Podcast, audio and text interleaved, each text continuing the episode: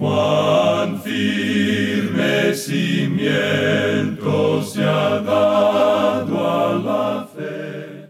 A través de la Biblia, un análisis de la Biblia libro por libro que le ayudará a crecer espiritualmente. Estos estudios fueron diseñados por el doctor J. Vernon McGee. Acompáñenos en este fascinante recorrido a través de la Biblia. La palabra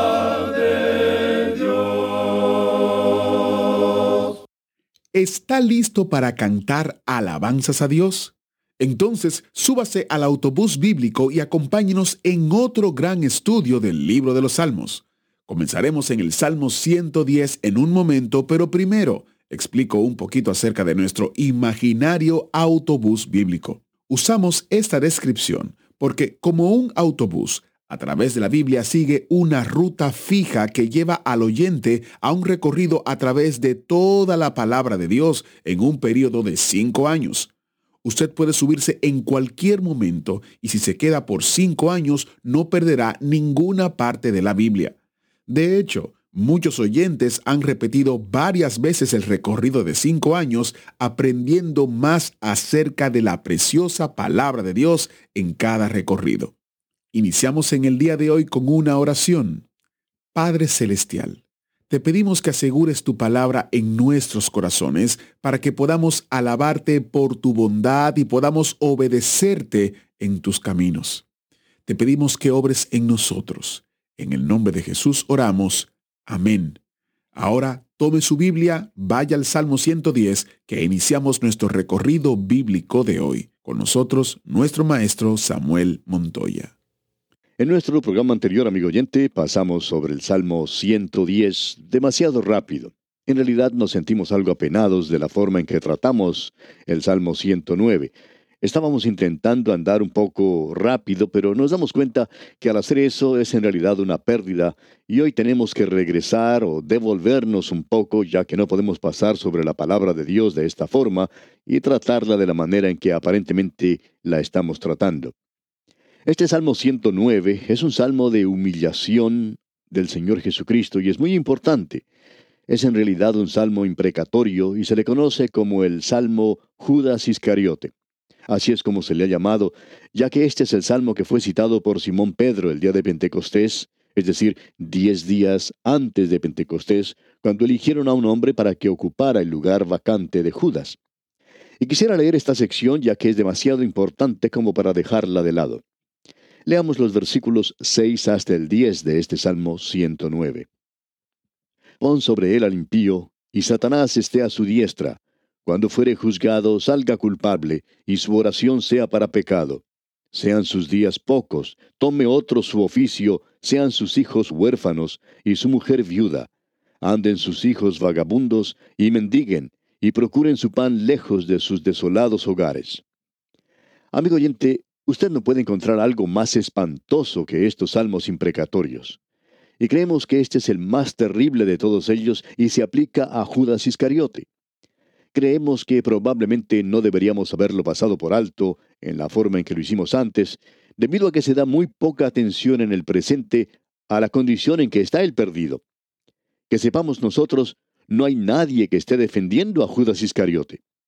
Imaginamos que puede existir alguna organización y algunos jueces que podrían haber dejado en libertad a Judas Iscariote. En realidad, estos declararían inocente a Judas y declararían a Jesús culpable. Pero la palabra de Dios nos muestra muy claramente que Él es un hombre perdido. Este salmo que tenemos ante nosotros demuestra que esto es alarmante y también nos muestra que la condición del perdido es alarmante. Es algo terrible el ser un hombre perdido. Se dice de este hombre que hubiera sido mejor no haber nacido, es decir, que no hubiera nacido. Cuando el Señor Jesucristo estuvo entre nosotros, Él habló con toda claridad sobre la condición del perdido e indicó que era una cosa terrible. Allí en el Evangelio según San Juan capítulo 3 versículo 36, donde Juan el Bautista presenta una invitación maravillosa, también demuestra el otro lado de las cosas. Juan dijo, El que cree en el Hijo tiene vida eterna, pero el que rehúsa creer en el Hijo no verá la vida, sino que la ira de Dios está sobre él. No vemos cómo podemos hacer esto más enérgico, pero en el presente existe algunas personas que están tratando de enseñar que los perdidos van a tener una segunda oportunidad o que van a tener otra esperanza y que nosotros no debemos entonces ser tan empecinados o intolerantes en cosas como estas, que Dios puede tener otro camino. Pues bien, amigo oyente, sabemos esto, que la palabra de Dios dice que el que rehúsa creer en el Hijo no verá la vida, sino que la ira de Dios está sobre él. Y la ira de Dios es algo terrible, amigo oyente. Es un juicio, un castigo. Y el Señor Jesucristo soportó esa ira por nosotros en la cruz.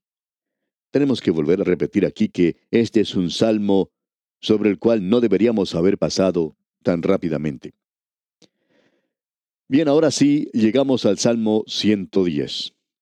Y aquí no tenemos la humillación del Señor Jesucristo, sino que tenemos la exaltación, el ensalzamiento del Señor. Este es un salmo que comienza con la ascensión de Cristo. Leamos el primer versículo. Jehová dijo a mi Señor, siéntate a mi diestra hasta que ponga a tus enemigos por estrado de tus pies. Este es un salmo bastante destacado debido a la promesa que se da en cuanto a esto en el Nuevo Testamento. Creemos que deja bien claro el tema de la deidad de Cristo. Usted no puede de ninguna manera negar la deidad de Cristo ni dejar de considerar lo que dice este salmo. Y quisiéramos poder pasar todo el tiempo que tenemos hoy buscando en las Escrituras referencias en cuanto a esto. Permítanos leer allá en el Evangelio según San Mateo, capítulo 22, versículos 41 al 44. Y si usted tiene su Biblia, y confío que la tenga ahí junto a usted, busque conmigo esta referencia. Mateo capítulo 22, versículos 41 al 44. Y deseamos que usted note lo siguiente. Esto deja muy en claro la deidad de Cristo. Leemos, y estando juntos los fariseos, Jesús les preguntó diciendo, ¿qué pensáis del Cristo? ¿De quién es hijo? Le dijeron, de David. Él les dijo, pues como David en el Espíritu le llama Señor, diciendo, dijo el Señor a mi Señor, siéntate a mi derecha hasta que ponga a tus enemigos por estrado de tus pies. Ahora este salmo es un salmo muy notable, y este pasaje en especial es algo que tiene mucha importancia. Ahora, ¿por qué tiene tanta importancia? Porque se está hablando de igual a igual, o si le parece, Dios hablando a Dios. Esto es citado nuevamente en los libros de Marcos, Lucas y una vez más en el libro de los Hechos de los Apóstoles. También lo puede usted leer allá en el primer capítulo del libro de Hebreos, en el versículo 13. Esto es algo que uno no puede pasar por alto. Si alguien dice que la Biblia no enseña las verdades de Jesucristo, entonces estas personas no están familiarizadas con la palabra de Dios. Permítanos leer este versículo aquí en el capítulo primero de la epístola a los Hebreos, versículo 13. Allí dice, Pues a cuál de los ángeles dijo Dios jamás, siéntate a mi diestra hasta que ponga a tus enemigos por estrado de tus pies. Nos damos cuenta entonces que esta sección declara la deidad del Señor Jesucristo. Esto no lo podemos pedir que se nos presente de una forma más clara de lo que se nos presenta aquí. Podemos pasar mucho tiempo con este salmo, y lo vamos a leer. Leamos ahora el versículo 2. Jehová enviará desde Sión la vara de tu poder, domina en medio de tus enemigos. Esto nos habla de la venida de Cristo a este mundo a reinar en Sión, ya que Isaías dijo en el capítulo 2, versículo 3, Porque de Sión saldrá la ley y de Jerusalén la palabra de Jehová. Ese será el centro del gobierno de esta tierra en estos últimos días. Y Dios tiene un propósito para este pueblo en el futuro. Ahora el versículo 3 dice, Tu pueblo se te ofrecerá voluntariamente en el día de tu poder, en la hermosura de la santidad. Desde el seno de la aurora tienes tú el rocío de tu juventud. En ese entonces se podrá ver el más grande movimiento hacia el Señor Jesucristo que haya tenido lugar en este mundo. Alguien ha dicho que Dios salvará a más gente durante ese tiempo que los que se perderán. Parecería que en el presente las cosas no están andando muy bien, pero como usted se da cuenta, amigo oyente, Él no ha finalizado todavía. Él tiene mucho en el pasado y tiene mucho también en el futuro. Tiene grandes planes para el futuro. Ahora el versículo 4 dice, Juró Jehová y no se arrepentirá. Tú eres sacerdote para siempre, según el orden de Melquisedec. Nuevamente tenemos aquí algo que en realidad es muy importante, Y es que el Señor Jesús es el sumo sacerdote según el orden de Melquisedec. Aquí tenemos algo que tendremos que hacer esperar hasta llegar a la epístola a los Hebreos para desarrollarlo bien, ya que aquí tenemos una de las grandes verdades de la palabra de Dios. Para recalcar esto, permítanos leer allá en la epístola a los Hebreos, precisamente capítulo 5, versículos 6 al 8. Como también dice en otro lugar, tú eres sacerdote para siempre, según el orden de Melquisedec. Y Cristo, en los días de su carne, ofreciendo ruegos y súplicas con gran clamor y lágrimas al que le podía librar de la muerte, fue oído a causa de su temor reverente. Y aunque era hijo, por lo que padeció, aprendió la obediencia. Aquí se nos presentan la deidad y la humanidad de nuestro Señor Jesucristo. Ahora, volviendo al Salmo 110, leamos los versículos 5 y 6. El Señor está a tu diestra, quebrantará a los reyes en el día de su ira. Juzgará entre las naciones, las llenará de cadáveres, quebrantará las cabezas en muchas tierras. Como usted se da cuenta, amigo oyente, Él viene en juicio. Eso lo deja muy claro allá en el Salmo 2. Él los quebrantará con una vara de hierro. Y el último versículo de este Salmo 110, el versículo 7, dice, Del arroyo beberá en el camino, por lo cual levantará la cabeza. En otras palabras, se nos dice aquí que Él está en camino hacia ese juicio. Y ahora llegamos al Salmo 111, que es un salmo de aleluya, y tenemos varios de estos salmos aleluya. Los salmos 111 y 112 son salmos aleluya, y también son salmos acrósticos, es decir, son perfectamente alfabéticos. Son como esos libros que nos toca estudiar cuando vamos por primera vez a la escuela. Árbol comienza con A, bote comienza con B, casa comienza con C, etc. Es decir, aquí en estos salmos tenemos las 22 letras del alfabeto hebreo y están presentados de una manera perfecta, aunque nosotros, claro está, no lo podemos ver porque en nuestro idioma castellano no aparecen de esa forma. Pero tenemos aquí ante nosotros tres salmos aleluya. Y llegamos a esa sección que es conocida como los salmos alel. La palabra alel significa cántico de alabanza. Se deriva de una palabra hebrea que significa alábente. El cantar salmos de alabanza era un deber especial de los levitas, como vemos en el segundo libro de Crónicas, capítulo 7, versículo 6, y en Esdras, capítulo 3, versículo 11. Estos salmos se cantaban en los días solemnes de regocijo como expresión de alegría y alabanza. Los judíos daban el nombre de Alel egipcio a los salmos desde el 113 hasta el 118. Ellos cantaban este grupo de salmos en sus hogares como parte de la celebración de la Pascua, como se supone que Cristo y sus discípulos lo hicieron en la Cena del Señor, según vemos en Mateo 26:30. Estamos pues acercándonos a esta sección tan importante de los salmos. Este Salmo 111 que tenemos ante nosotros es un salmo aleluya, y comienza diciendo, alabaré a Jehová. Eso es lo que quiere decir aleluya, alabaré a Jehová. Aquí tenemos una alabanza a Dios debido a sus obras y también a causa de su redención. Este es el nuevo cántico que será entonado en el cielo. El viejo cántico es el himno de la creación. El nuevo es el cántico de la redención. Y ambos están aquí. Notemos ahora lo que dicen los versículos 1 y 2 de este Salmo 111. Alabaré a Jehová con todo el corazón, en la compañía y congregación de los rectos. Grandes son las obras de Jehová, buscadas de todos los que las quieren. Ellos están cantando sus alabanzas debido a las obras que Él ha realizado. Y los siguientes dos versículos, los versículos 3 y 4, dicen, Gloria y hermosura es su obra, y su justicia permanece para siempre. Ha hecho memorables sus maravillas. Clemente y misericordioso es Jehová. Ese método que existe en el presente que atribuye el origen del universo a causas naturales, está quitando la gloria de Dios y del Señor Jesucristo. Le está robando a Él su gloria y eso es tan malo como negar su redención y denegarlo a Él como Salvador. Si usted lo acepta a Él como Salvador, entonces lo acepta también como Creador.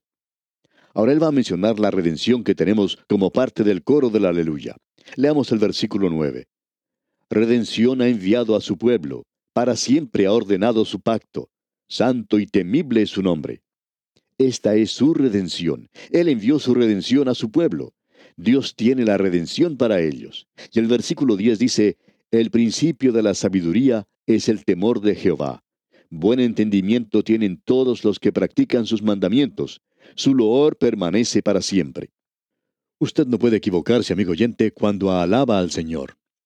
Y prosiguiendo con este estudio, tenemos que el Salmo 112 es otro de estos maravillosos salmos, aleluya. También es un salmo acróstico, utilizando todas las letras del alfabeto hebreo. Nos damos cuenta que nosotros perdemos todo eso en la traducción al castellano. En el Salmo 112 encontramos un salmo que es perfectamente arreglado con el alfabeto en hebreo. Cuando usted lo lee en ese idioma, se puede dar cuenta que empieza con la primera letra Aleph y finaliza con Tau. Y aquí están las 22 letras del alfabeto hebreo. Todas ellas están incluidas aquí. Tenemos aquí el énfasis de alabar a Dios por su justicia. La justicia de Dios hace que Él tenga que juzgar el pecado. ¿No le alegra a usted, amigo oyente, saber que Dios es quien es? Supongamos que Él fuese malvado y que intentara engañarnos y quisiera destruirnos. Eso es una cosa terrible aún de contemplar de esa manera. Pero Dios es bueno, amigo oyente. Dios es justo. Él tiene que tratar con el pecado porque Él es justo. Y Él quiere hacer todas las cosas correctas. Y yo quiero que Él haga eso. Yo quiero que las cosas que existen en mi propia vida sean arregladas. ¿No quisiera usted que esto pase en su vida también? Esto es algo por lo cual tenemos que alabarle. Así es que Aquí comenzamos una vez más. Leamos el primer versículo de este Salmo 112. Bienaventurado el hombre que teme a Jehová, y en sus mandamientos se deleita en gran manera. No desprecie sus mandamientos, amigo oyente. Ellos son como un espejo. Le permitirán a usted verse tal cual es, si usted es honesto con ellos. En una serie de mensajes que trataban sobre los diez mandamientos, nos pudimos dar cuenta de la gran ayuda que estos resultan para la gente de nuestros días. Cierto hombre dijo al escucharlos, Este es un pecado del cual no me había dado cuenta y me estaba separando de Dios. Y continuó diciendo, Yo pude ver que yo era un pecador terrible. Otra señora tenía por costumbre el tomar el nombre de Dios en vano. Ahora ella se ha acercado al Señor demostrando una conversión admirable. Y todo esto porque ella se vio a sí misma en el espejo de Dios. Y eso es lo que son los diez mandamientos. Usted los puede despreciar, pero si usted es honesto, si usted es honrado, usted sabe que no puede ser salvo cumpliéndolos. Usted necesita un Salvador, y esto es lo que ellos revelan. Ahora el versículo 3 de este Salmo 112 dice, Bienes y riquezas hay en su casa, y su justicia permanece para siempre. Y esa es otra de las cosas que no le faltará nunca a Dios, la justicia. Él tiene abundancia de justicia. Nuestro Dios, amigo oyente, es justo. El versículo 4 de este Salmo 12 dice, Resplandeció en las tinieblas luz a los rectos, es clemente, misericordioso y justo. Usted y yo no nos damos cuenta de lo bueno que es Dios en realidad, amigo oyente, lo maravilloso que es Él. Si usted se diera cuenta de eso, entonces en este mismo momento usted se pondría a entonar el coro de aleluya. Y el versículo 6, note usted, dice, por lo cual no resbalará jamás. En memoria eterna será el justo. Y Dios no perderá eso de vista, amigo oyente, aún a través de toda la eternidad. Pasando ahora al versículo 9, leemos, reparte, da a los pobres. Esto mira al futuro, cuando Dios tendrá cuidado de los pobres. Él es quien tiene el único programa para los pobres y dará buen resultado. Desafortunadamente en el presente, ninguno de los partidos políticos está interesado en el programa de Dios.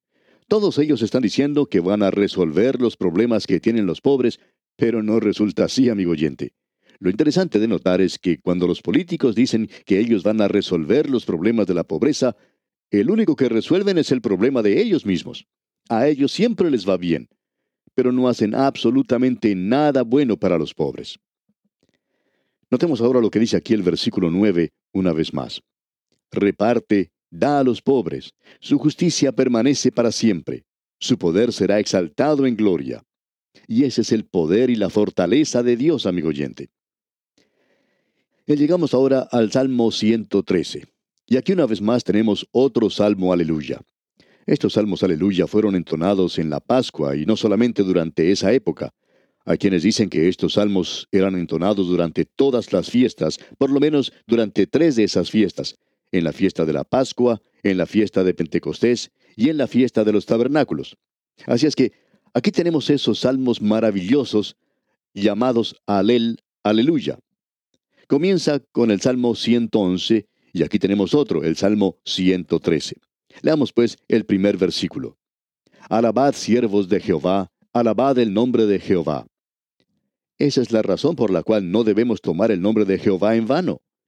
Nosotros debemos alabar al Señor, y eso es muy importante. Este es un salmo precioso, hermoso, de alabanza y adoración. Y es una alabanza que nunca terminará porque es una alabanza al Señor de la creación, al Redentor de la creación nuevamente. Leamos ahora los versículos 2 hasta el 6.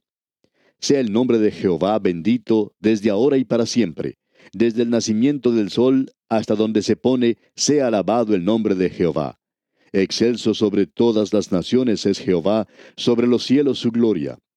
¿Quién como Jehová nuestro Dios, que se sienta en las alturas, que se humilla a mirar en el cielo y en la tierra? Amigo oyente, ¿se da usted cuenta que Dios tiene que inclinarse para poder mirar a los cielos? Él está en una posición tan alta y tan exaltada.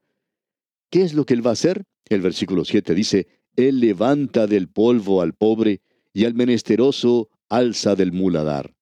Él es el Salvador, Él es el Redentor. Y los versículos 8 y 9 dicen, para hacerlo sentar con los príncipes, con los príncipes de su pueblo. Él hace habitar en familia a la estéril, que se goza en ser madre de hijos. Aleluya. Es hora, amigo oyente, de alabar a Dios. Si hay algo que nosotros podemos lograr al pasar a través de este libro de Salmos, quedaríamos satisfechos si el pueblo de Dios a través de todas las naciones alabaran a Dios. Aleluya. Cuéntele esto, amigo oyente, a alguien en el día de hoy. Que Dios es bueno. Y luego usted puede apoyar eso con su propia experiencia. La Biblia dice que Él es bueno. ¿Ha descubierto eso usted? Y aquí nos detenemos por hoy, amigo oyente. Confiamos contar con su fiel atención en el próximo programa cuando proseguiremos con este apasionante estudio del libro de Salmos. Le sugerimos leer desde el número 114 en adelante y estar así preparado para nuestro próximo estudio. Al despedirnos, deseamos para usted una vida de alabanza y gratitud hacia aquel que ha hecho grandes cosas en su vida. Hasta entonces, y que Dios le bendiga. Muchas gracias al maestro Samuel Montoya por guiarnos en el estudio de hoy. ¿Usted dice a los demás lo bueno que es Dios? ¿Está alabando su nombre para que otros a su alrededor escuchen de su bondad? Pídale a Dios los ojos para ver y el valor para compartirlo con alguien en el día de hoy. Salga con fe y crea que Dios lo está preparando para su buena palabra. Él promete que su palabra siempre logrará lo que Él ha planeado. ¿No le encanta el enfoque de estos salmos en alabar al Señor? Continuamos con más en nuestro próximo programa y espero que nos acompañe en este fascinante recorrido a través de la Biblia. Agradecemos que nos acompañara en el estudio de hoy. Le invitamos a que visite nuestro sitio en internet a través de la biblia.org. Ahí puede suscribirse para recibir las notas y bosquejos de lo que estamos estudiando y noticias del ministerio. También encontrará la variedad de libros y materiales gratuitos que tenemos para usted. El sitio es a través de la biblia.org. Todo lo que hacemos es posible gracias al Señor y a personas como usted que se unen a nosotros en la obra de llevar la palabra entera al mundo entero. A través de la Biblia es una producción de Radio Transmundial.